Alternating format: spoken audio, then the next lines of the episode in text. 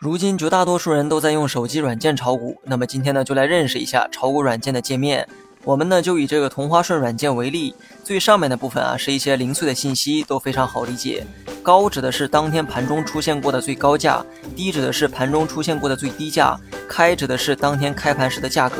另外呢还有一些其他信息，日后啊再慢慢讲解。图中面积最大的部分啊叫做分时图，图中的黑线代表股价的实时变化，价格上涨黑线就涨，价格下跌黑线就跌。图中呢你还能看到一根黄线，黄线呢也表示股价，只不过是平均股价，也就是将当天的股价变化用平均数啊给表现出来，然后呢画成一条线。图中底部区域呢叫做分时量，也就是成交量。你在某一时间买进去一手股票，这一手呢就会反映在分时量中。将手指啊放在某个时间点，你就能看到该时间内成交的数量是多少。图中的右侧为挂单窗口，所有爆出的买卖单子都会在这个窗口中显示。但很可惜哈，一般的软件呢只显示前五组挂单，买一卖一等顺序就是排队等待成交的顺序，后面的数字为爆出的价格，价格后面的数字啊为数量。咱们呢用这个买一举一个例子，买方中排在第一位的是报价一百六十三点一九元的投资者们，这些人报价买入的数量总共是四十手，